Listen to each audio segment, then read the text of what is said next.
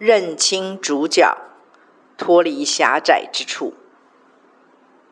面临不公平的非理性对待，的确是很不容易过的一个坎，因为它完全打中了罪人想伸冤、想审判的最原始罪根。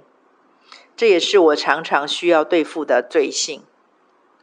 原则上，在这个当下，我会来到主的面前，在他遮盖下做一番厘清，也就是我要先求圣灵光照，指示我哪些部分是我要对付自己的，哪些又是那个人的问题。厘清之后，我会要求自己诚实的在主面前做一个决定：我是要让这件事成为老我肉体利用来发泄血气情绪的工具呢？还是让它转化成圣灵可以扩张、提升我新人的一个转机呢？因为打得我很痛的那个人和事，不论是砖块、是石块、是铅块、是银块还是金块，是高处的还是低处的，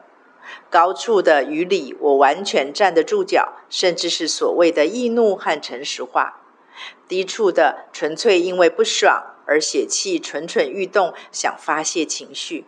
所以不管高处的或是低处的，他们就是人或者事物，都绝对不会是主角，充其量只不过是上帝手中雕塑的工具罢了。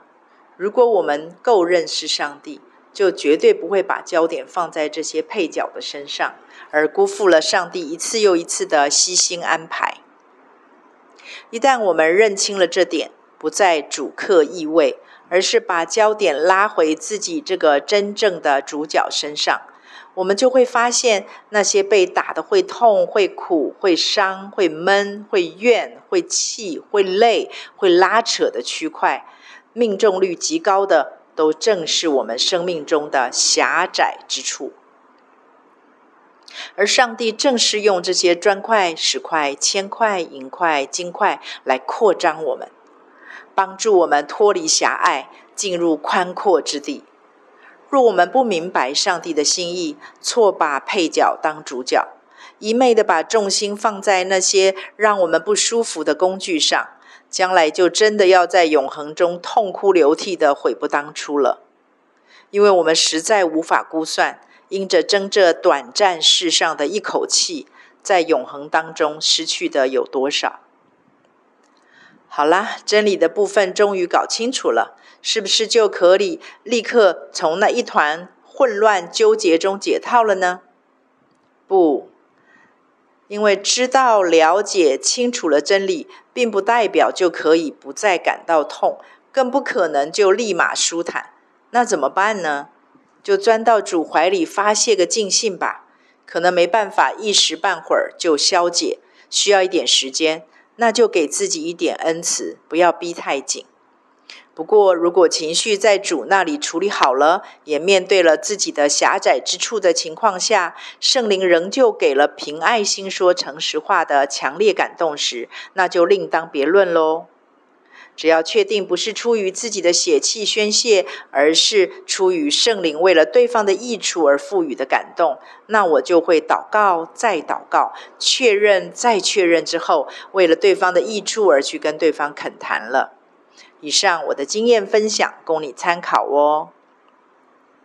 我也求主开你的眼睛，看到一个事实，那就是其实对方是一个值得你怜悯的人。我不认为他是属于大拉拉型的人，反而应该是属于比较缺乏安全感和自信的人。他应该很在乎他人的眼光，也期待被大家赞许和肯定。至于他会那样子不合理的对待你，我想有可能他也曾经被如此对待。他不跟大家商量就一意孤行去做，背后也极有可能是出于一颗怕被伤害的心哦。靠主持续加油，行耶和华眼中看为的善，不可丧志。若不灰心，到了神的时候，必要收成的。除非我们说放弃，否则那个时候一定会在令你讶异又惊喜的时刻翩然来临的。而且，生命的改变本来就是化之于无形的。我不建议你立刻刻意的去处理它，而是像游泳一样，自自然然的让自己浮在圣灵的水流中，直到认识耶和华荣耀的知识，有如洋海一般充满你的每一个思维。相信我，你若有愿意的心，不仅以蒙主悦纳，而且他会比你更积极。